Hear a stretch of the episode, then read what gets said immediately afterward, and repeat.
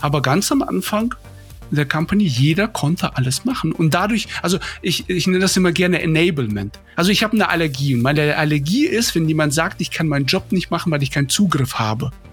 Das darf niemals passieren.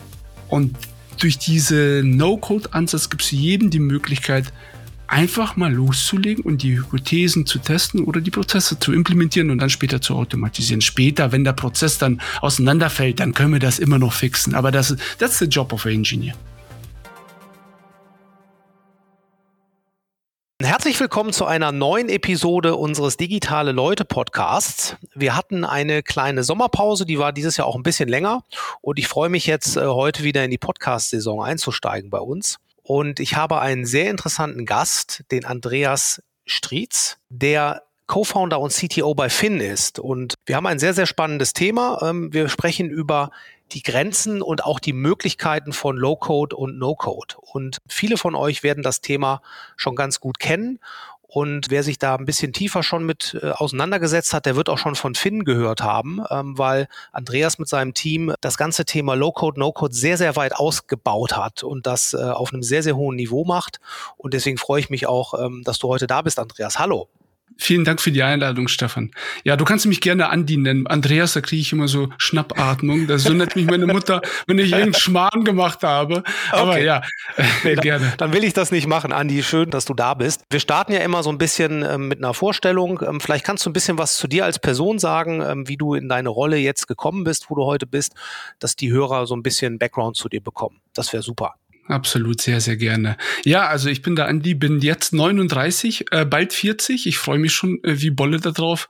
Äh, bin ja, also Herzblut Techie, war sehr, sehr lange Backend-Ingenieur, ganz klassisch damals in den, in den ganz alten Zeiten mit äh, richtig dirty PHP. Ja, damit habe ich angefangen. ja, Softwareentwicklung, jetzt äh, strukturierte Softwareentwicklung mache ich äh, seit Dekaden, aber so wirklich Coding, Coding habe ich, hab ich damals 93 angefangen, als ich mit neun war, äh, mit neun, damals mit Quick Basic. Und ähm, ja, ab damals, ähm, wann war das denn? 2012 bin ich mit dem Studium fertig geworden, habe äh, Physik und äh, Informatik im Bachelor studiert. Das nennt sich dann naturwissenschaftliche Informatik und dann im Master äh, ganz klassische Informatik, so richtig Oldschool mit Algorithmen und alles, was man so im Berufsleben nicht braucht. Ja, Genau, ähm, also klassischer Pfad würde ich sagen, also wirklich Individual Contributor gewesen, also klassisch Softwareentwickler. Mhm. Dann irgendwann mal dann in die Managementrolle abgedriftet, hab gemerkt, das macht mir richtig, richtig äh, Spaß. Und dann äh, über ein paar Zwischenstationen sehr lange beim, ich sag mal, Möbelverkäufer gewesen. Ja, äh, das ist natürlich nicht ernst gemeint. Bei Westwing. Ah ja, mhm, okay. Äh, fünf Jahre lang gewesen, unheimlich viel gelernt dort. Also wirklich richtig, richtig viel gelernt. Und seitdem, seit 2019 jetzt bei Finn dabei sei, ab Tag eins. Und ich glaube, was sehr wichtig ist, mein Narrativ, was ich selber für mich immer wieder mittrage im Leben ist, ist diese Frage, wieso machen wir etwas? Und also was ich nicht mag, vielleicht äh, so rum, ich mag einfach nicht Sachen zu machen, weil um Sachen zu machen, sondern immer mhm. wieder die Frage, wieso ist das? Ähm, den Status quo in Frage zu stellen, aber nicht nur um, um, um den in Frage zu stellen, sondern wirklich äh, dieses Why zu verstehen. Und äh, wenn mhm. das verstanden ist, dann, dann mache ich weiter. Ja, das ist okay. immer wieder für mich das, das Hauptwichtige. Also einfach nur Sachen zu machen, um Sachen zu machen, habe ich als Ingenieur gemacht und das hat so viel Spaß gemacht. Ja, also ich habe selber meine eigenen Frameworks entwickelt. Zwei Wochen später die Frage gestellt: Hä? Wieso eigentlich? da gibt es so viele, 20 Frameworks out there. Also, ja, also sich selber immer wieder dabei erwischt, dass man den gleichen Schmarrn immer wieder neu macht und ja. Da hört man schon heraus, wo deine Motivation herkommt, auch ganz viel äh, mit No-Code, Low-Code umzusetzen. Aber da kommen wir gleich nochmal ein bisschen äh, detaillierter natürlich zu. Da steigen wir gleich richtig ein. Ähm, erzähl nochmal ganz kurz, bei Westwing warst du, hast du da damals mit dem Rainer Kolle zusammengearbeitet? Kann das sein, oder? Ja, also ich, ah, ja. Ganz, ganz kurz. Also das war, glaube ich, damals in der war das die Dingolfinger Straße? Genau, da habe ich den ganz kurz gesehen. Ein paar Monate Overlap hatten wir da. Genau. Ah ja, interessant. Ja. Der Rainer ist ja auch äh, Trainer bei unserer ähm, Digital Leute School äh, für die Product Owner und äh, war ah. auch schon ganz viel auf unserer Konferenz dabei. Und da habe ich auch von ihm immer so ein paar Stories von Westwing gehört. Deswegen habe ich nur mal kurz nachgefragt. Aber das, äh, da wollen wir jetzt ja nicht so tief einsteigen. Und du bist dann nach Westwing, hast du deine Co-Founder gefunden und ihr habt Finn gegründet oder wie ist das entstanden? Ja, genau. Also es war jetzt nicht in so eine Selbsthilfegruppe, wo wir uns gefunden haben. Also ganz ehrlich, das ist maximal unromantisch. Ich wurde bei LinkedIn angeschrieben. Ganz einfach. Ah ja, -huh.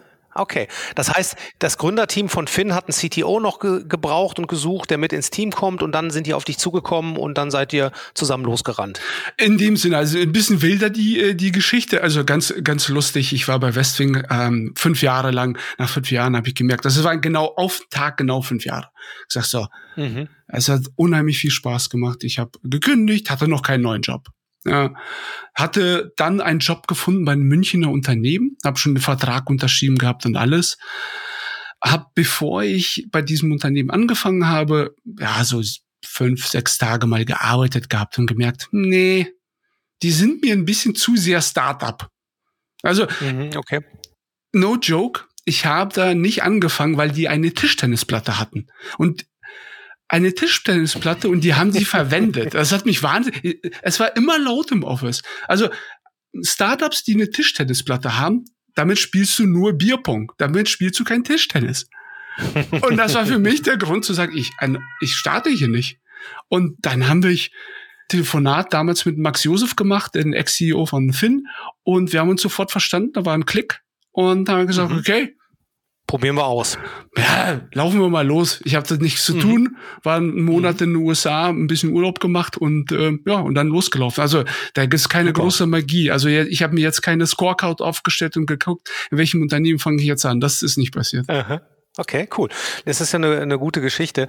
Erzähl doch vielleicht den äh, Hörern noch ein bisschen was zu finden, was ihr macht, äh, was für eine Plattform ihr baut, ähm, wie viele Leute ihr im Team seid mittlerweile. Ihr seid ja ein äh, sehr erfolgreiches Startup. Vielleicht kannst du ganz kurz euer Geschäftsmodell und eure Plattform beschreiben. Mhm, sehr gerne. Also Finn macht Auto-Abos. Das heißt, was ist ein Auto-Abo? Ihr wollt ein Auto haben, dann geht ihr zu fin.com, sucht euch ein Auto aus, ja, für einen Monat, für sechs Monate oder für zwölf Monate, bucht das digital online. Also es ist wirklich ganz klassischer E-Commerce-Prozess. Mhm. Nicht nur ganz klassisch, äh, sondern wir achten extremst darauf, dass es dabei bleibt. So wie man es kennt, Kontaktseite, Bezahlmethode und dann Bestätigung, Confirmation Page und dann wird das Auto direkt vor die Haustür geliefert. Wir kümmern uns um alles. Alles ist inklusive, außer ähm, Benzin oder Strom. Und äh, das ist das Businessmodell. Also was Finn okay. verkauft, ist Convenience. Ja, es gibt Leute, die sind keine ausgebildeten Kfz-Mechaniker, es gibt Leute, die sind keine ausgebildeten Versicherungsmakler und die wollen mit dem ganzen Schmarrn nichts zu tun haben und das sind unsere Kunden.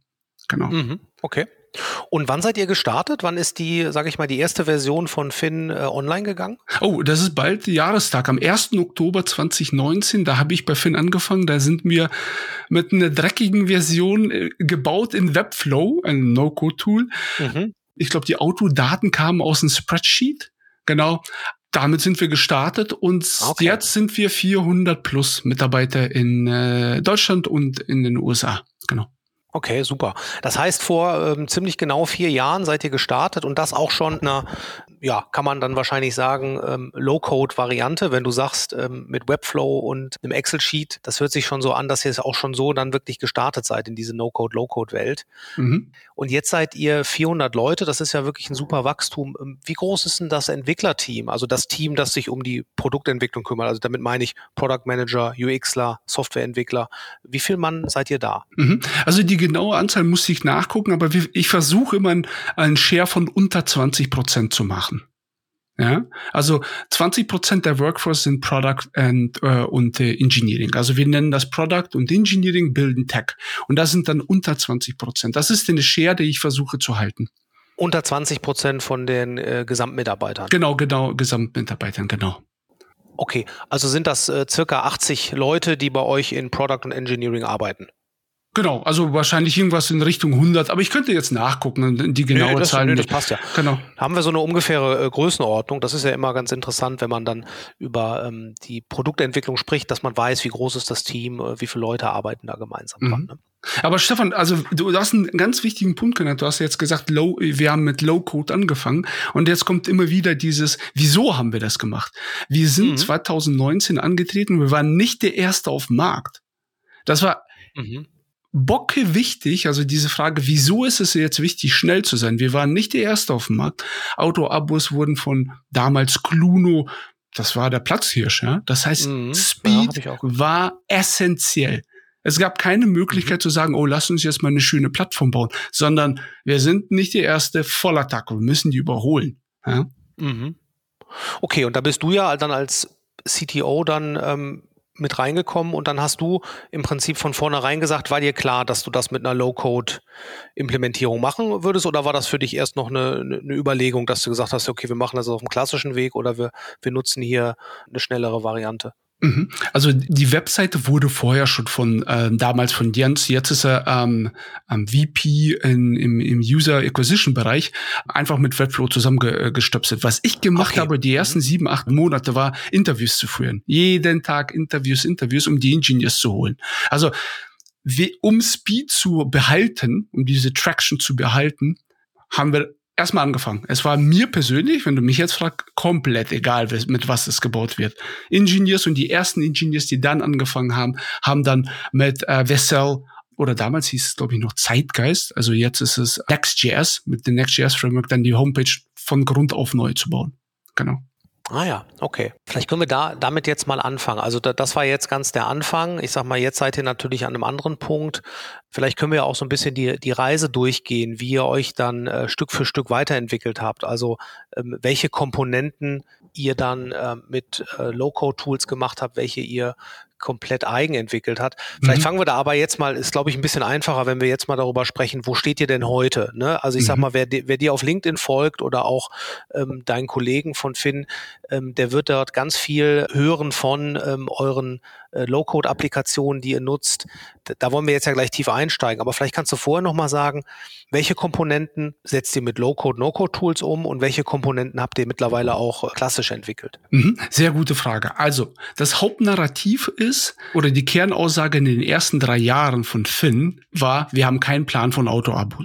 So, das ist unser Hauptnarrativ. Mhm. Das heißt, wie sorgen wir dafür, dass wir schnell bleiben, uns Intelligence, also Wissen aneignen, wie man ein Auto-Abo, ich sag mal, Powerhouse wird, ohne jetzt eine Horde an Engineers zu heiren, weil das ist am Ende auch nicht nur teuer, sondern die Leute vergessen, also Preis ist, ist am Ende einfach nur Preis. Aber du baust ja eine riesige Organisation und Organisation wird irgendwann mal, ja, wird, wird, wird langsam. Ja, weil, weil du, mhm, du hast Hierarchie eben und das alles willst du am Anfang vermeiden. Das heißt, unser Hauptnarrativ ist schnell loslegen, Verständnis entwickeln. Und das funktioniert super gut mit No-Code. Also was wir bei Finn sehr, sehr klar unterscheiden ist, No-Code, da verwenden wir Make, ich glaube, ist kein Geheimnis, mhm. ist für alle in der Firma gedacht.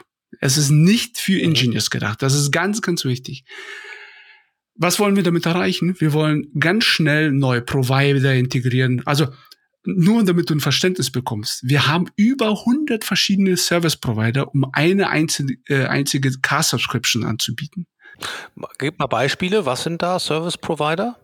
Also 24-7 Damage Hotline. In-Fleeting Provider. Das heißt beispielsweise, wenn die Autos produziert werden, dann landen die auf dem Compound auf einer riesen Fläche. Und da, da sind auch Drittanbieter, also die OEMs, also Autohersteller wie zum Beispiel BMW, diese großen Flächen, die betreiben die nicht selber. Das sind dann mhm. Drittanbieter für die. Die müssen wir integrieren. Dann Versicherungen zu integrieren. Das heißt, wenn ein Auto registriert wird, die Autoregistrierung, damit wir die, die, die äh, License Plate auf Deutsch, das Kennzeichen bekommen. Das ist auch wieder ein äh, Anbieter. Das heißt, um ein Auto-Abo in seiner ganzen End-to-End -End anzubieten, musst du 100 verschiedene Service-Provider integrieren. Also wir nennen das mhm. Service-Provider Orchestration. Und das machen wir mit No-Code, um ein Gefühl dafür zu entwickeln, wie funktionieren die Prozesse, können die unsere SLAs erfüllen. Ja? Und ich kann dir jetzt schon sagen, kein einziger Service Provider ist von uns oder mit uns end-to-end -End gewachsen. Also die Service Provider, die wir, ich sage jetzt mal, in der Schadenshotline am Anfang hatten, ist nicht mehr derjenige, den wir jetzt haben.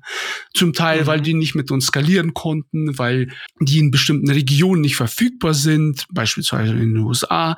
Und all das Stellen wir dir das alles vor, du würdest das alles mit, ich nenne das gerne Hardcode, also mit klassischer mhm. Softwareentwicklung So viel Engineers kannst du nicht haben am Anfang. Das kannst du nicht bezahlen. Mhm. Und das ist der Ansatz. Also das heißt, wir wissen, dass wir nicht wissen und geben allen in der Firma die Möglichkeit, mit No-Code erstmal loszulegen.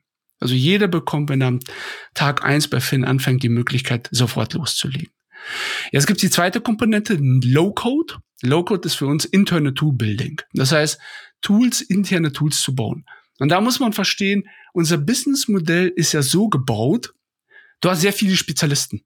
Du hast Leute, die einen Schaden begutachten müssen, ohne das Auto zu sehen. Du hast Customer Care Agents, also Kundenberater. Äh, du hast äh, B2B-Kundenberater. Du hast In-Fleeting Manager. Sie kümmern sich darum, dass das Auto zu uns reinkommt. Dann gibt es Leute, die sich um, darum kümmern, dass die Autos bei uns wegkommen. Also jeder hat sein eigenes internes Tool. Und dafür verwenden wir dann Retool. Also wir unterscheiden ganz, ganz klar. Du hast es gerade nur so schnell gesagt. Dafür verwendet ihr was? Retool? Retool, genau. Mhm. Ah, okay. Mhm. Also am Ende, wenn du möchtest, ist, wie kannst du schnell Table Views, also bauen, Tabellen bauen und Aktionen dahinter packen. Also klassische CRUD-Operation, Create, Read, Update, Delete. Das ist ein klassisches Problem, was du in jeder Firma hast. Transaktionale Prozesse müssen von Leuten ausgeführt werden oder überwacht werden. Und da, die brauchen eine ganz besondere Sicht, um ihre Aufgabe schnell und effizient auszuführen. Und dafür verwenden wir dann äh, Retool als Low-Code-Lösung. Und dann gibt's noch den Hardcode-Bereich. Nur damit ein paar Zahlen äh, gehört mhm. hast. Also ich glaube, die haben wir auch schon geteilt. Wenn du jetzt so, sagen wir mal, No-Code gegen Hardcode vergleichen möchtest, also wie sind die Skalen, dann haben wir 18 Millionen Operationen pro Tag im No-Code-Bereich, 18 Millionen. Und im mhm. Hardcode-Bereich haben wir ungefähr 5 Millionen. Also 5 Millionen versus 18 mhm, Millionen. Okay. Das ist viel okay. Holz. Pro Tag. Also No-Code ist nicht scalable. Die Aussage trifft leider nicht mehr zu. Bei 18 Millionen Operationen pro Tag, das ist, mhm. das ist brutal viel. Okay, also da, dann könnte man im Prinzip sagen, dass ihr ungefähr drei Viertel eurer Softwareentwicklung auf No-Code, Low-Code habt und ein Viertel in einem Hardcode. So roundabout. Kannst du sagen, und der Share, was jetzt passiert ist, äh, passieren wird und was jetzt passiert ist, der Share balanciert sich aus. Wir werden irgendwo mal einen 50-50 Share Split haben. Und das ist, du hast ja die Frage gestellt, wie machen wir das vom Prozess her? Was wir machen ist, wir nehmen den Prozess, gießen den in No-Code, verstehen den ganz genau, was passiert. Was sind die Limitierungen, wenn wir äh, statt fünf Autos jetzt 50 Autos pro Tag registrieren? Was sind die Limitierungen, wenn wir jetzt 500 Autos pro Tag registrieren? Nur damit du die Zahl mal gehört hast. Wir machen pro Tag mehr als 100 Registrierungen. Und wir reden davon, wir müssen ein Auto registrieren, da gibt es eine API und dann laufen Leute durch die Gegend und verschicken äh, Kennzeichen durch Deutschland. Und wenn wir diesen Prozess verstanden haben und sehen, okay, wir wissen ganz genau, was da passiert, dann gießen wir den, wir, wir nennen das so wie bake that into Hardcode. Dann kommt das, wird, mhm. wird die Komplexität verstanden und in, in eine API gegossen. Fertig. Das heißt, wir haben immer mehr so ein Shift in APIs und aktuell haben wir über 50 verschiedene interne APIs. Okay, und was ist, ähm, um das vielleicht mal da also abzuschließen, im Hardcode-Bereich, was ist da so euer Stack? Welche Technologien setzt ihr da ein? Sehr gute Frage. Da sind wir komplett 100% serverless. Das heißt, wir sind auf AWS, verwenden Lambda-Functions, ähm, klassisch mit API-Gateway und die Lambda-Functions können dann mit, mit Go, mit Python oder mit TypeScript geschrieben werden. Die drei Technologien kannst du dir auswählen. Jedes mhm. Department, jedes Team kann das machen, wie es möchte. Also wir haben natürlich das Riesenglück gehabt, 2019, ähm, ich sage mal, Greenfield anzufangen. Konnten machen, was wir wollten und da habe ich sofort gesagt, keine Physical Hardware. Ja, alles auf Serverless. Dann können wir wunderbar, wenn wir wenig Last haben, skaliert das runter. Wenn wir viel Last haben, skaliert das hoch. Wir machen das nicht, ganz wichtig, nicht um Geld zu sparen. Es ist teurer. Aber wir müssen uns ja keine Gedanken über die Skalierung machen. Mhm. Und da kommt so ein, ich sage jetzt mal, wir haben drei Core Values im Engineering-Bereich. KISS, Keep it simple and scalable. nicht stupid, sondern scalable. Und mhm. do it, do it automated und API first by nature. Und diese drei Kern, Core-Werte oder Kernwerte äh, treiben uns jeden Tag an. Und, mhm. und sorgen dafür, dass wir jetzt zum Beispiel jetzt nicht in einem Department anfangen, Hardware, Barebone zu bestellen. Ja? Diese Episode des Digitale Leute Podcasts ist gesponsert von Full Story und viele von euch werden Full Story schon kennen. Es ist mittlerweile eine sehr etablierte Plattform, um die User Experience von Softwareprodukten zu verbessern. Ihr, die digitale Produkte entwickelt und betreibt, ihr kennt das. Ihr wollt natürlich wissen, äh, an welchen Stellen gibt es Probleme in der User Experience, äh, welche Features werden nicht genutzt und warum werden die nicht genutzt. Und es gibt da natürlich eine große Anzahl von Tools, die es ermöglicht, sowas zu analysieren.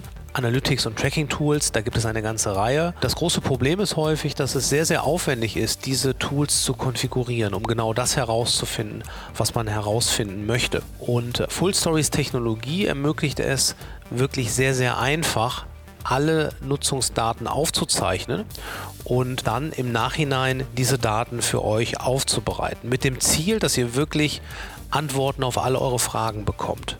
Das Ganze ist natürlich DSGVO-konform und ähm, ihr habt dann die Möglichkeit, wenn ihr die Plattform bei euch implementiert, wirklich zu schauen, wo gibt es Bugs, wo habe ich verlorene Conversions und zu all diesen Stellen, an denen es Probleme gibt, ähm, gibt es auch sogenannte Session Replays. Ihr könnt euch also dann anschauen, okay, was ist in dieser Session passiert, wie war der Clickflow, um dann herauszufinden, okay, was ist hier wirklich das Problem.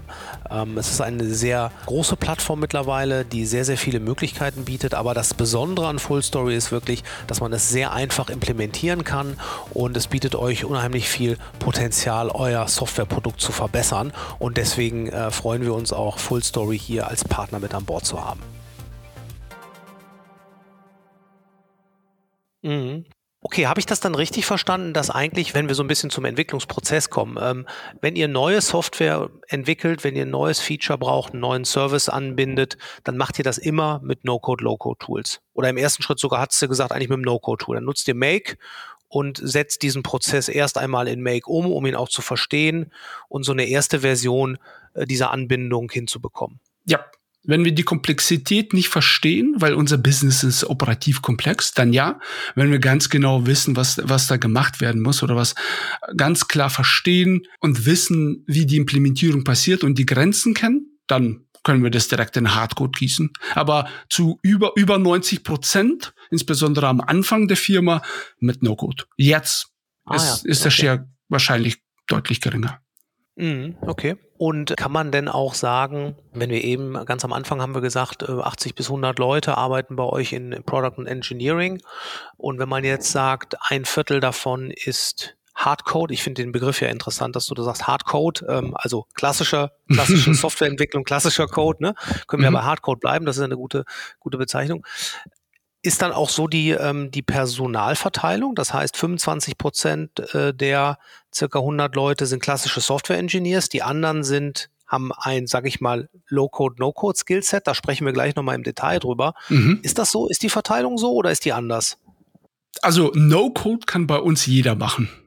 Auch Entwickler können das machen oder wollen die, wollen die das überhaupt machen? Das ist eine sehr gute Frage. Also jeder kann bei Finn No-Code verwenden. Soll sogar. Mhm. Ja, also wir haben Leute im HR, wir nennen das gerne People, ähm, die haben sich hingesetzt, ein Intern und hat gesagt, so, ich will jetzt meine Personio-Daten hier haben und wenn jemand neu bei Finn anfängt, dann bekommt er ein schönes Onboarding-Mäppchen und das muss alles automatisiert gemacht werden, haben die komplett mit No-Code automatisiert. Jeder kann das machen. Das heißt, jeder mhm. kann Fuck-Ups generieren. Und da, da bin ich sehr stolz drauf, weil wer keine Fuck-Ups generiert, der arbeitet entweder zu langsam oder hat nicht genug Permissions, irgendwas kaputt zu machen. In beiden Fällen als mhm. Unternehmen nicht gut. So, das heißt, ähm, jeder kann No-Code verwenden. Äh, wir haben spezialisierte Leute in jedem Department. Die nennen sich Business Automation Manager. Bam. Ja, ein fancy Name. Das haben wir, ich sag jetzt mal, den, wir versuchen das zum Industriestandard zu machen. Mhm. Und die sind voll equipped, No-Code ich sag mal, Best Practices in der Firma zu verteilen und als Experte da zu sein. Das sind meistens Leute, lustigerweise, die irgendwo mal also die haben keinen Engineering-Hintergrund, die sich dann sehr stark in, dann in einem Low-Code-Bereich entwickeln. Low-Code, die fangen dann an mit JavaScript zu entwickeln, mit Python. Manche Funktionen kann man vielleicht nicht so gut mit Make machen ähm, und dann bauen die oder deployen eine eigene Lambda-Function mit der Hilfe von ein paar Engineers. Und äh, wenn du das so möchtest, dann ist der Share 100% No-Code. Ich sage jetzt mal 25% Low-Code und Hard-Code sind nur die Engineers. Ja. Was sehr, sehr interessant ist, ist, dass die Product Manager anfangen, bevor überhaupt ein Feature Request ins Engineering Team reingeht, sich die Implementierung erstmal mit No-Code zu machen, also mit Make. Die setzen sich hin, rotzen das mal schnell zusammen und verstehen erstmal, ah, okay, das sind so die Pitfalls und dann gehen die mit diesen Pitfalls dann ins Engineering Team rein. Und das ist interessant zu beobachten. Das heißt, wir haben mhm. sehr viele Product Manager, die so eine Twitter-Rolle haben. Die sind Product Manager, Business Automation Manager und sehr viele Business Developer, also ganz klassische Leute, die mit dem Engineering nichts zu tun haben, die erstmal loslegen, sich die Dashboards und die ganzen Tools zusammenbauen und dann sagen, gehen die zum, das funktioniert irgendwie. Das irgendwie mhm. funktioniert und dann gehen sie zu einem Ingenieur und sagen, jetzt wissen wir, was wir haben wollen. Lass uns das on scale bauen. Und der Ingenieur guckt sich das an oder das Engineering-Team und sagt, hey, alles klar, verstanden, stellen noch vier, fünf Fragen und fertig. Okay, das ist ja wirklich interessant, weil das natürlich dann auch wirklich in der Rollenverteilung, ähm, wie ihr Software entwickelt, ähm, ja echt ein bisschen anders. Also habe ich das richtig verstanden? Ihr habt, nehmen wir jetzt mal an, es wird jetzt entschieden, auf der Roadmap steht, wir müssen jetzt einen neuen Service Provider integrieren. Das heißt, dann wird einer ausgesucht, okay, der wird jetzt integriert und dann kommt das bei einem Product Manager an und der Product Manager versucht dann erstmal, vielleicht nicht je, immer und in allen Fällen, aber häufig versucht der Product Manager dann erstmal ähm, sich äh, die Make-Plattform zu schnappen und damit diesen Prozess selber umzusetzen. Also diese Anbindung zu machen und mit Make mal so einen ganz roughen Prototypen dahin zu stellen. Das ist eigentlich dann der erste Schritt, der, der von euch dann gewünscht ist. Exzellenter Use Case. Live-Example. Wir haben neuen Autoregistrierungs- oder Kennzeichenregistrierungsprovider integriert. Ist ein Real-World-Example. Das heißt, unser Team, unser Software-Team besteht aus einem Product Manager, einem Business Automation Manager und, und ein paar Engineers, bei den Customer Facing nennen wir das, kommen noch UX, UI Designer dazu. Die bilden ein Team. So, jetzt sagen wir, wir wollten in diesem Fall PS Team, ist ein großer Anbieter, die bieten eine API, die müssen wir integrieren. So, wunderbar. Sitzen in Euskirchen, die Hauptstadt der Autoregistrierungen, also alle, ist wirklich so, also kein Mensch kennt die, aber da, da werden ohne Ende Autos registriert. Ich kenne Euskirchen, das ist in der Nähe hier von Köln. Echt? Ich ja, ich kenne das ja. nicht. Also äh, Euskirchen, okay. genau was passiert? Die setzen sich hin, sagen, hey, ihr habt eine API. Hey, lieb, lieber Business Automation Manager. In diesem Fall setz dich mal hin, hack das mal zusammen, registrier mal ein Auto. Ne? Gegen mhm. eine Stage. Was wir innerhalb von einem Tag ist das Ding registriert, man hat die API ähm, integriert. Was haben wir gelernt? Wir haben gelernt, dass es, uns wurde gesagt, die Dokumentation, das ist eine JSON-API. Guess what? Es war keine JSON-API. Das war JSON und dann im JSON war XML und dann noch irgendwie ganz kryptisch encoded. Hätte ich das einem mhm. Ingenieur reingegeben, der hätte geflucht wie ein Rohrspatz. Und so haben wir das alles rausgefunden. Dann war das in einem Szenario drinne. Dann gesagt, okay, wir können ein Auto registrieren, jetzt lass uns das mal in Hardcode gießen, in eine API. Und die API wird einfach nur gesagt, bitte dieses Auto registrieren. Und die API spuckt dir einfach nur eine License Plate zurück. Aber der Ingenieur konnte direkt sehen, okay, das sind, das sind, das sind diese Examples, weil Hand aufs Herz und weitergelogen.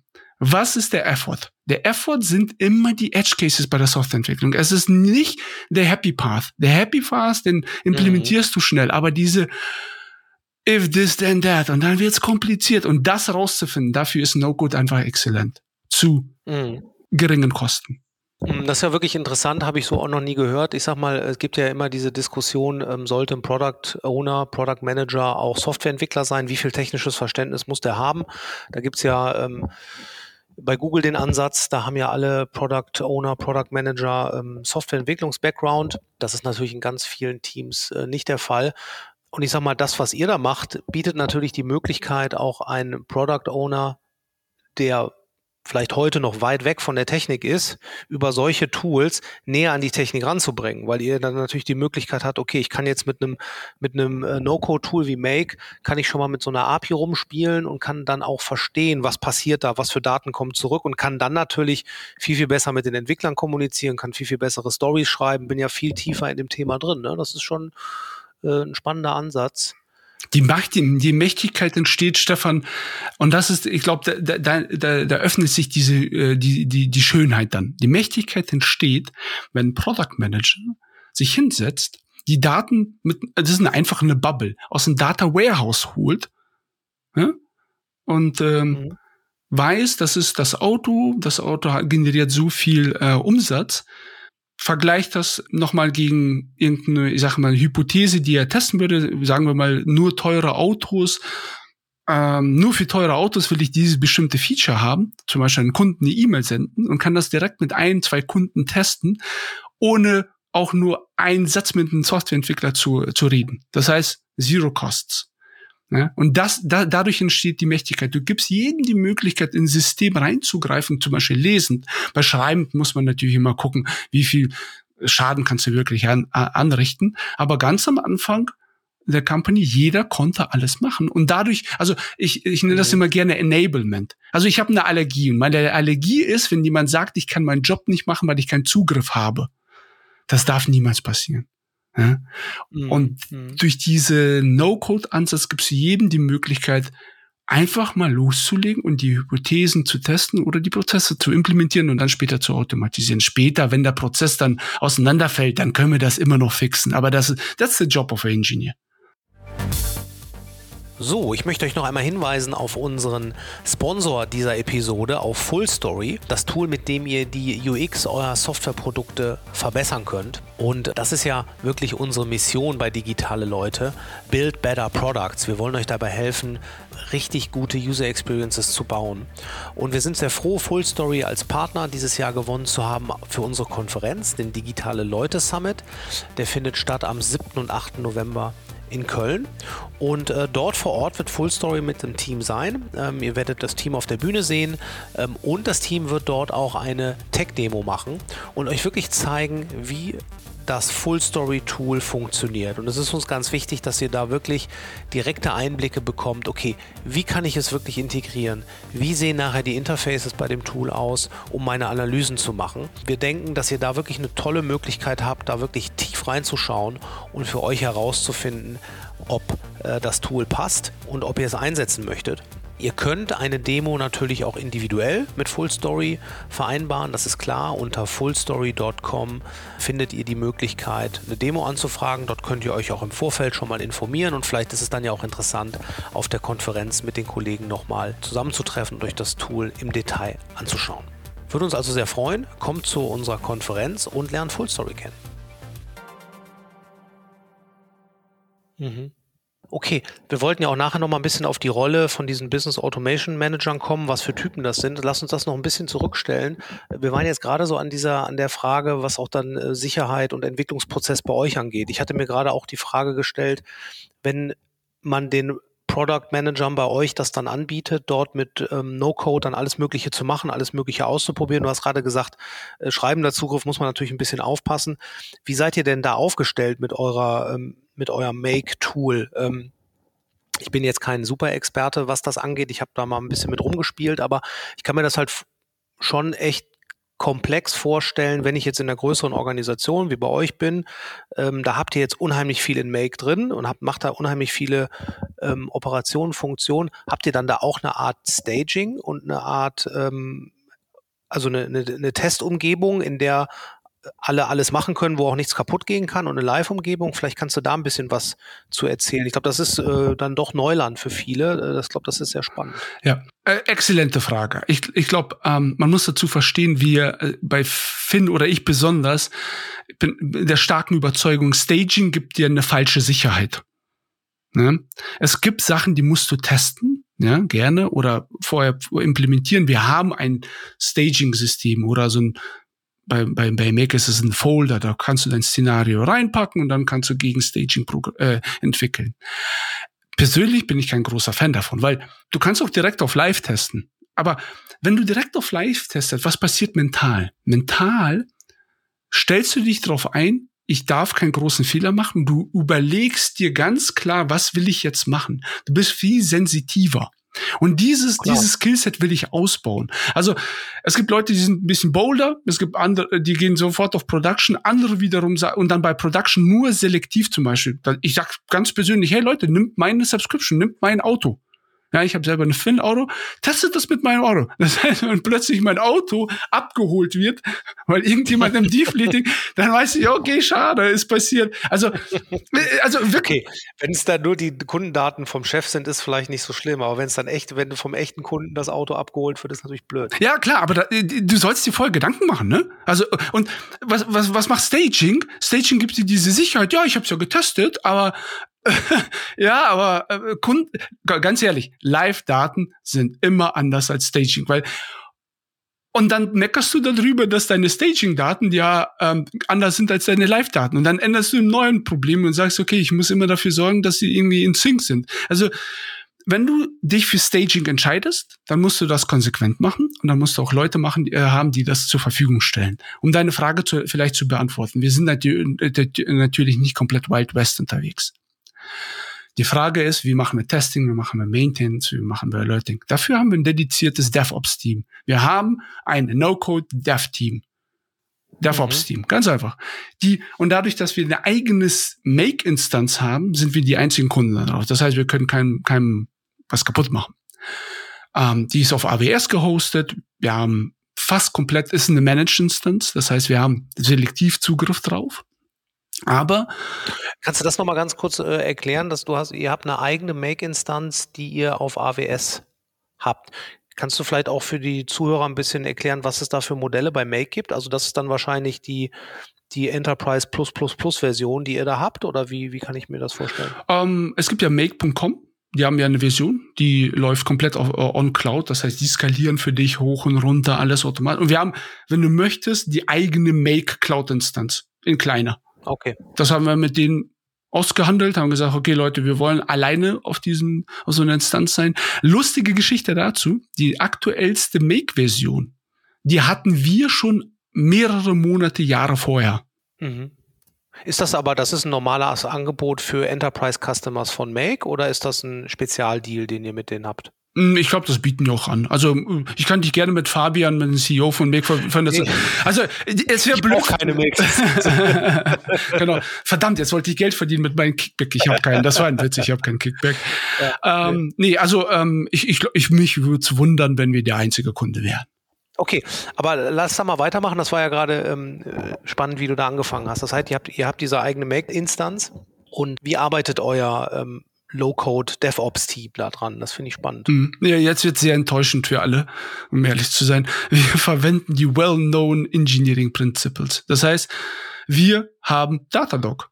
Wir haben nichts anderes, also ich glaube, die, ähm, die Lena, eine unserer Entwicklerinnen, hat dafür einen Artikel geschrieben, also fin.com slash tech, wie man das, wie wir das monitoren. Wir verwenden Datadog, um unser No-Code-Stack zu monitoren. Ganz klassisches Old-School Application Monitoring, wie man das damals mit Sentry oder New Relic gemacht hat. Haben wir einfach selber ah, ja. schnell gebaut und die hat da einen Artikel geschrieben, wie es technologisch funktioniert. Das heißt, wir wissen, welche Szenarien funktionieren, welche Szenarien sollten funktionieren, aber funktioniert gerade nicht mit Severity Levels. Also alles, was wir aus der klassischen Softwareentwicklung kennen, haben wir genauso in Datadog ah, ja. gebaut. Fertig. Und Datadog verwenden die Engineers ja jeden Tag in jedem klassischen Stack auch.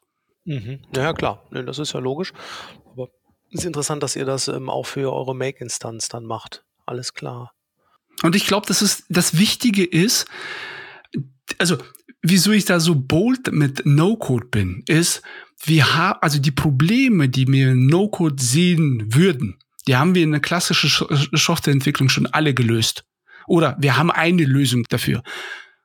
Alerting, Monitoring, ob äh, irgendwelche Application Monitoring oder Application Alerting System, alles dafür gibt's, dafür gibt's alle Tools die sind da draußen. Mhm.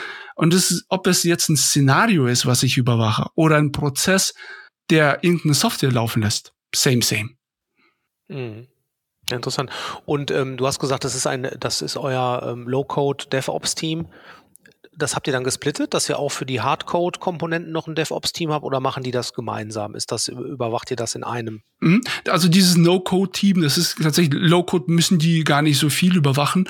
Ähm, das No-Code-Team, die macht beides. Die machen das in die Infrastruktur, die klassische AWS-Infrastruktur, dann haben wir noch mhm. äh, GCP, also ähm, von Google, da sind da ist unser Data-Stack drauf, also unser Data Warehouse, unser ELT-Prozess und die machen die No-Code-Plattform. Ich glaube, das ist ein Team von ein, zwei, drei, drei Leuten.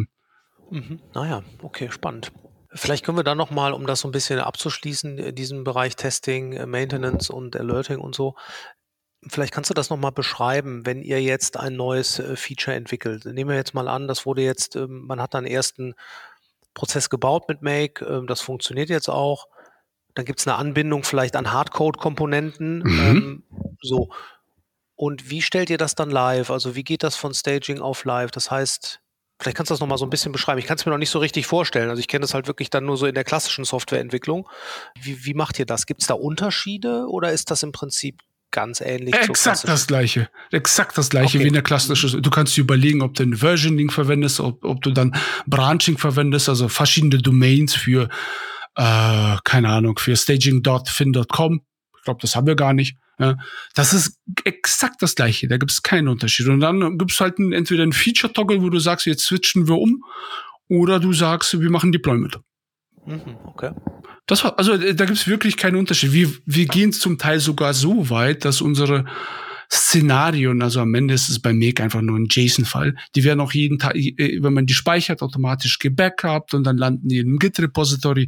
Also es ist wirklich gefährlich einfach, die gleichen Prinzipien anzuwenden. Es ist unheimlich schwer, diszipliniert zu bleiben und genau das Problem zu verstehen. Also ich glaube, auch in der klassischen Softwareentwicklung verstehen viele Leute den Unterschied zwischen Monitoring und Alerting nicht. Da wird ein Mix-up gemacht. Ja? Und wenn man das einmal runterdistilliert, was ist was ist Monitoring? Monitoring ist nichts anderes wie, ich will sehen, was da im System passiert. Es hat nichts damit zu tun, dass Leute informiert werden, wenn das System nicht funktioniert. Das ist Alerting. Aber all diese Gedanken musst du dir beim klassischen Softwareentwicklung auch machen. Und das machen wir uns bei, äh, das machen wir bei No-Code genauso. Mhm, mh, interessant. Hört sich dann ja doch einfacher an als gedacht, das in äh, so einen klassischen Stack zu integrieren. Ähm, das ist ja super. Lass uns noch mal ein bisschen was über das äh, Skillset der Leute sprechen, die jetzt mit Make arbeiten. Mhm. Ähm, das sind ja sind ja keine klassischen Engineers. Du hast diesen Begriff des Business Automation Managers ähm, in den Raum geworfen. Vielleicht fangen wir mal an. Wie, wie, wen heiert ihr denn im Moment? Also was sind denn so Rollen, die ihr offen habt? Das ist dann, die Rolle heißt dann Business Automation Manager oder ist das doch ein Product Manager oder Vielleicht kannst du das mal erklären. Mhm. genau. Also die gute Nachricht ist, es gibt keinen Industriestandard. Das heißt, wir können auch einen schaffen. Äh, die Rolle heißt tatsächlich BAM, Business Automation Manager. Ähm, die wird auch genauso ausgeschrieben. Mhm. Die haben wir aktuell nicht offen. Wir haben genug Leute, die intern Nachzügler sind. Und jetzt die, das ist jetzt die, die, ich sage jetzt mal, die einfache Antwort. Die Realwelt ist ein bisschen komplexer. Wir haben zum Teil auch Product Manager, die als Product Manager ganz, ich sage jetzt, wir nennen das Associate Product Manager angefangen haben. Also niedrigster Level L1, L2, L3, L4, das sind die Individual Contributor, das ist klassisch.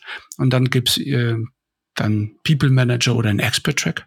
Und diese Product Manager halten die Rolle des BAMs. Ja, die, die sind eigentlich eingestellt als Product Manager, aber erfüllen die Rolle eines Business Automation Manager. Die machen sehr viel Automatisierung. Und das ist okay so. Also wir, wir fördern da das, das äh, und sagen, okay, it is what it is. Das heißt, du bist dann ein BAM und ein Product Manager. Bei der Evaluierung in Performance Reviews muss man da ein bisschen äh, äh, genauer drauf achten, aber das ist eher so ein Performance Review Problem und kein. Rollenproblem. Was ist jetzt ein BAM? Ein BAM ist kein Techie. Null technischer Hintergrund. Sehr smarte Leute, meistens aus dem Businessumfeld oder haben irgendetwas vielleicht so Informatik nahes studiert oder irgendwas naturwissenschaftlich nahes. Ja, das sind meistens Leute von Elite-Universitäten, die einen sehr, sehr starken Entrepreneurial Mindset haben. Das sind Leute, die wollen einfach nur schaffen. Ja, die wollen ein Sachen umsetzen. Sehr oft werden das dann Leute, die selber dann irgendwann mal gründen. Ja, und wir equippen diese Leute mit den jeweiligen Tools, also in diesem Fall mit Make, vielleicht mit Retool, und die legen erstmal los und, und lernen, wie es ist, ein Produkt as soon as possible zu bauen. Und was passiert so, wenn die sich weiterentwickeln nach einem halben Jahr, nach einem Jahr, nach zwei Jahren? Kommt ein lustiger Moment. Die wollen dann entweder Product Manager werden oder Entwickler. ah ja, ja interessant. Also, das ist aber eine Typfrage. Also will ich dann eine Person werden, die ähm, die Requirements destilliert oder will ich dann äh, in die Software entwickeln? Wir haben Leute, die sagen, ich will jetzt Softwareentwickler werden. Okay, be my guest, weil die jetzt mhm. sich natürlich weiterentwickelt haben. Und dann ist das ein ganz klassischer Pfad, ja, wo man dann sagt, okay, dann musst du dir jetzt lernen, noch besseren Python-Code zu schreiben, äh, weil du dir das, was du bis jetzt gemacht hast, war so die romantische Version von Softwareentwicklung, aber du hast Softwareentwicklung ist manchmal sehr unromantisch. Da musst du erstmal einen Test schreiben und dann kannst du Quellcode integrieren und nicht wie äh, vorhin einfach äh, rotzi rotzi äh, schnell Quellcode zusammengerotzt äh, und dann bei AWS deployed. Ja, äh, das ist aber klassisch. So haben wir alle in der mhm. Softwareentwicklung angefangen mit solchen Pad-Projekten, wo wir selber erstmal angefangen haben und eigentlich keinen Plan hatten von, wie wirklich professionelle Softwareentwicklung passiert. Mhm. Ja, ich kann mir das wirklich gut vorstellen, dass das für ähm, viele aus dem betriebswirtschaftlichen Umfeld, die du gerade angesprochen hast, die auch diesen Drive haben, selber mal was zu gründen, selber was zu bauen, das natürlich super attraktiv ist, jetzt mit den No-Code-Tools wirklich in die Lage versetzt zu werden, ja, Software Experience für Endkunden zu bauen. Ne? Ich sag mal, wenn ich mich da an meine Zeit zurückerinnere, als ich mal beim BWL-Studium ähm, zu Ende gebracht habe und mein erstes Startup gründen wollte, da musste man erstmal äh, eine ganz andere, ja, musste Leute finden, Entwickler finden, Teams aufbauen. Ne? Also es ist natürlich viel, viel mehr Aufwand und ich kann mir vorstellen, dass das ähm, sehr, sehr spannend ist für viele Leute. Und du sagst, das sind meistens welche, die auch wirklich diesen, ja, diesen Gründergeist haben oder sind das die, wie, wie, wie heiert ihr die? Ist das dann wirklich in der Stellenausschreibung, okay, du wirst Business Automation? Ich könnte mir vorstellen, da suchen die Leute doch heute gar nicht nach, ja. nach, diesem, nach dieser Rolle. Ne? Wie kommen die dann da drauf, äh, bei euch diese, diese Rolle zu finden? Finde ich, äh, kann ich mir kaum vorstellen. Ja, sehr gut. Die Frage, wir kommen jetzt ins äh, die Recruitment-Frage, ne? Also, also Jetzt schreiben wir das als Business Automation Manager aus. Kein Mensch wird bei Google Business Automation Manager Career mhm. eingeben. It's not gonna happen. So. Das ist erstmal Punkt.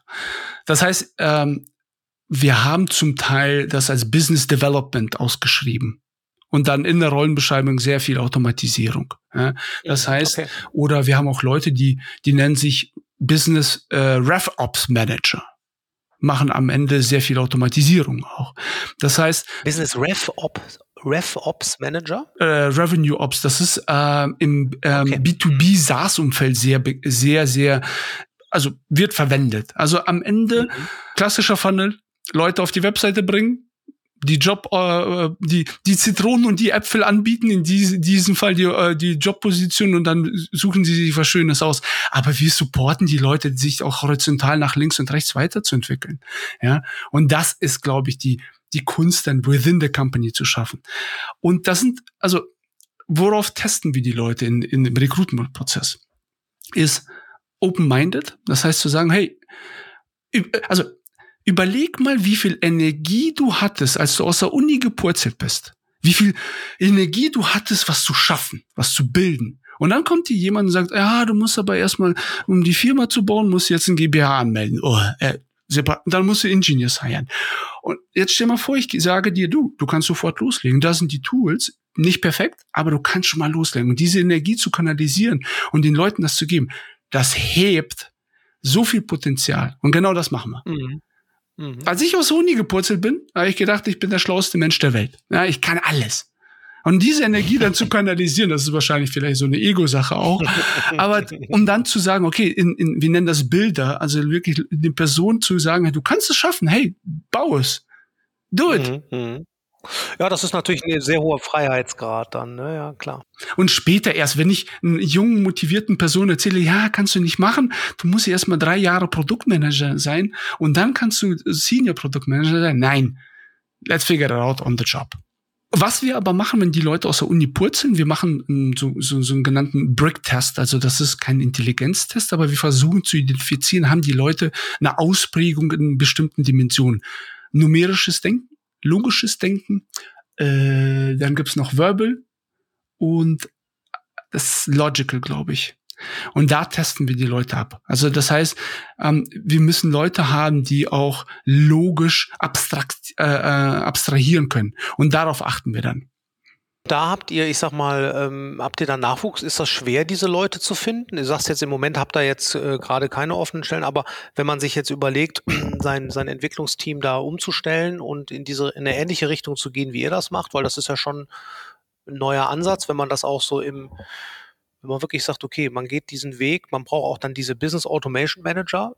Ähm, sind die einfach zu heiern oder ist das auch schwierig oder wie würdest du das einschätzen? Keiner wird danach suchen. Das Problem haben wir schon erkannt. Das heißt, ist es einfach, diese Leute zu finden? Nein.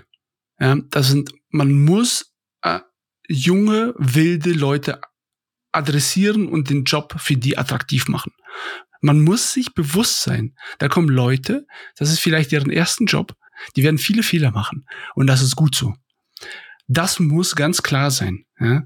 Und das, also, wenn diese Mentalität in der Company gar nicht vorhanden ist, dann fangt da gar nicht damit an.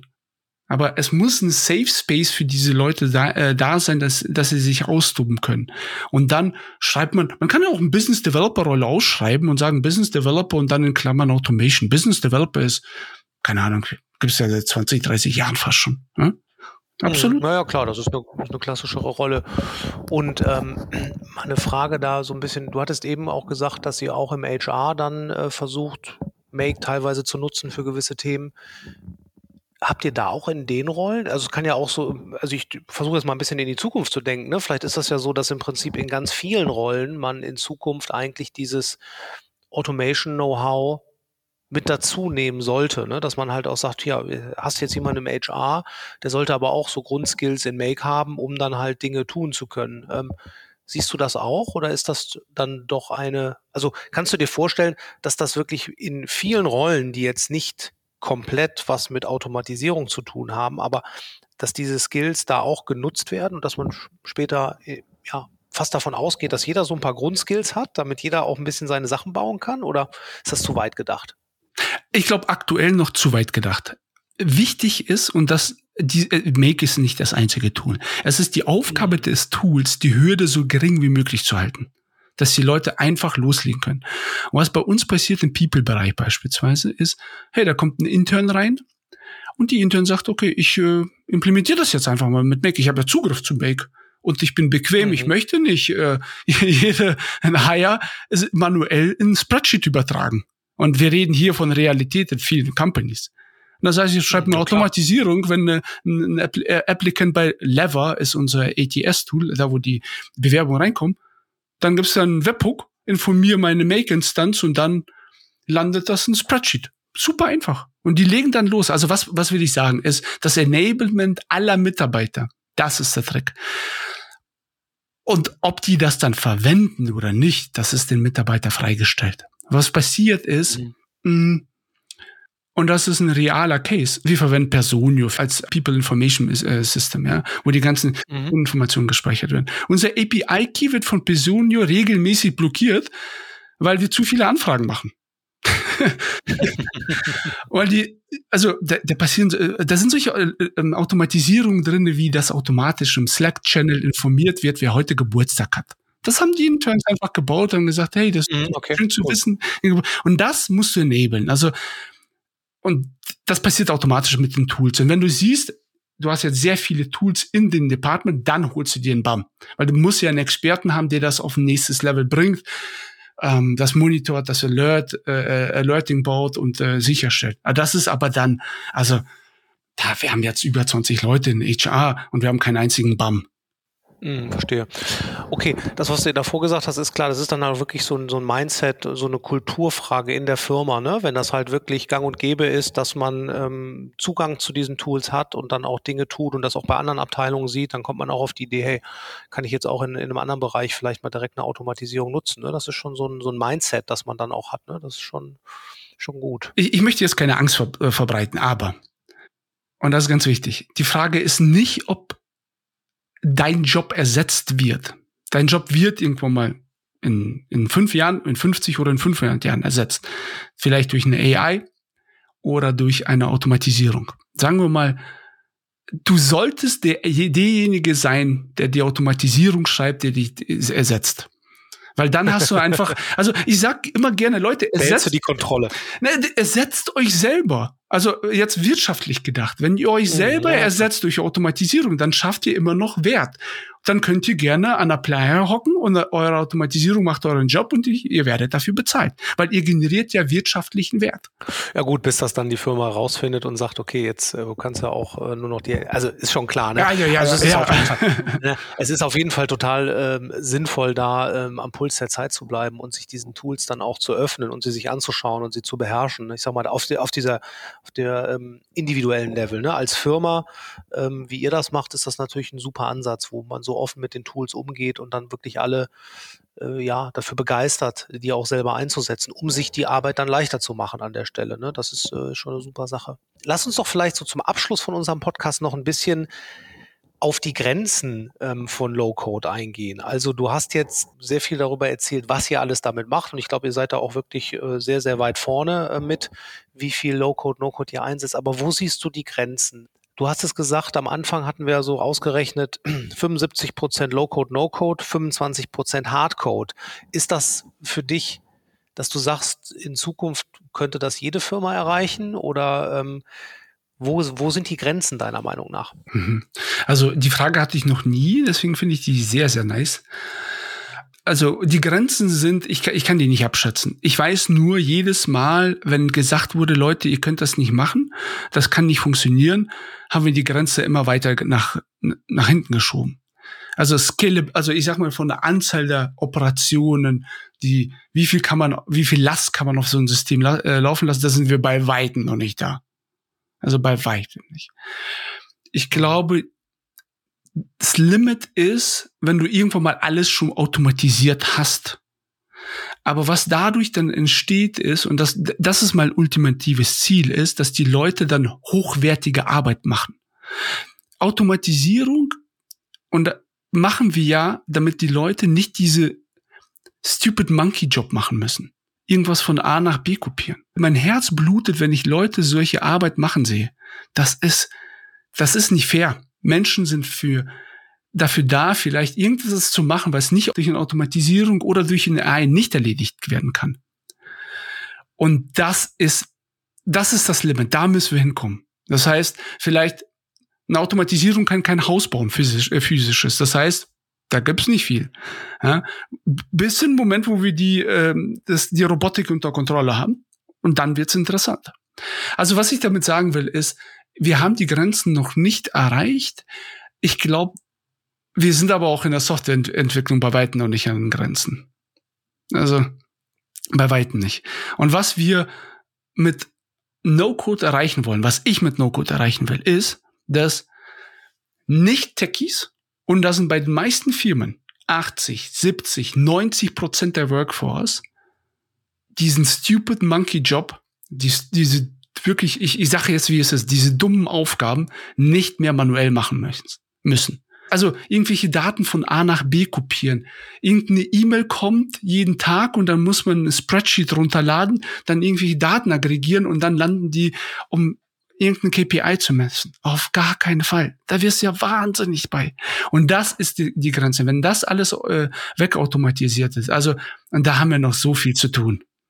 Ja, okay, aber äh, das, ich sag mal, das ist ähm, klar, wenn wirklich diese einfachen Tätigkeiten, die automatisierbar sind, dass man da jetzt enorm viel noch mit ähm, diesen Tools machen kann, äh, das kann ich mir auch gut vorstellen. Aber so meine Frage ein bisschen mehr darauf gezielt, die Grenzen von Make im Rahmen von großen, komplexen Softwaresystemen, so wie es ja bei euch der Fall ist. Ne? Ihr habt da jetzt ja mittlerweile äh, eine Riesenmaschine hingebaut und ähm, habt aber nur noch 25 Prozent Hardcode und ich sag mal, ähm, 95 Prozent aller anderen komplexen Softwareprodukte besteht zu 100 Prozent aus Hardcode, würde ich jetzt mal so sagen. Ja, und ähm, also vielleicht zwei Fragen. Also die eine Sache, die Grenze bei euch. Das bedeutet, wenn ihr jetzt heute, wenn du dir jetzt heute vorstellst, äh, das Set, das ihr da gerade laufen habt, wenn ihr euch jetzt verdoppelt in der Größe, mhm. wenn die Operationen sich verdoppeln, mhm. würde das Setup so noch funktionieren? Ja.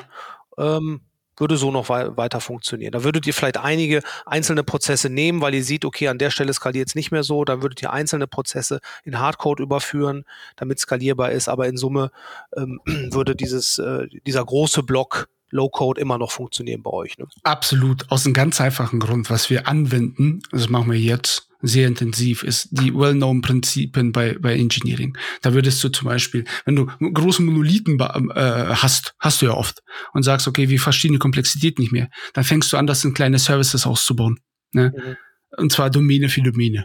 Und genau das machen wir auch. Und wenn die Domäne, die einzelne Domäne zu komplex ist, dann gehst du wieder in die Domäne rein und splittest das noch in die jeweiligen Tasten. Und genau das machen wir.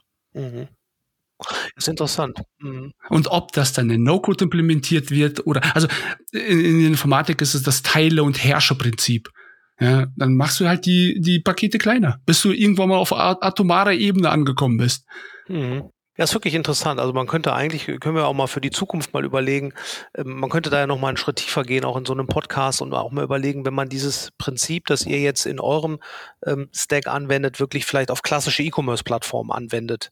An welchen Stellen, also äh, was würdest du tun, wenn du jetzt ähm, die Aufgabe hättest, für einen großen klassischen E-Commerce-Händler was zu bauen? An welchen Stellen würdest du Low-Code, No-Code einsetzen? Das ist jetzt nichts für diesen Podcast, das ist vielleicht mal was für die Zukunft ähm, oder vielleicht auch was für die Diskussion äh, rund um unsere Konferenz. Äh, das ist ja auch eine Ankündigung. Du wirst ja auch als Speaker auf der Digital Leute Summit sein. Da freue ich mich sehr. Juhu, ich äh, auch. Cool, dass du dabei bist. genau, und da ähm, gibt es auch äh, einige ähm, Leute aus dem E-Commerce-Umfeld und die können sich dich ja dann vielleicht schnappen nach deinem Talk und äh, zu diesen Themen mal befragen. Und ähm, es ist natürlich wirklich ein ein sehr, sehr großes Feld und die ähm, ja, Geschwindigkeit, in der sich das gerade alles verändert, ist natürlich sehr, sehr hoch. Und ich glaube, ihr seid da wirklich an einer, an einer tollen Stelle und macht da schon eine ganze Menge.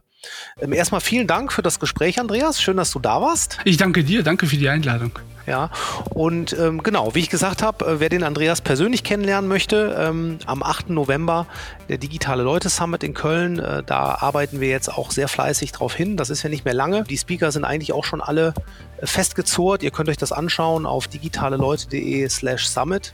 Würde mich natürlich freuen, euch da auch alle in Köln zu begrüßen. Genauso wie dich, Andreas. Vielen Dank für das Gespräch. Ich danke dir.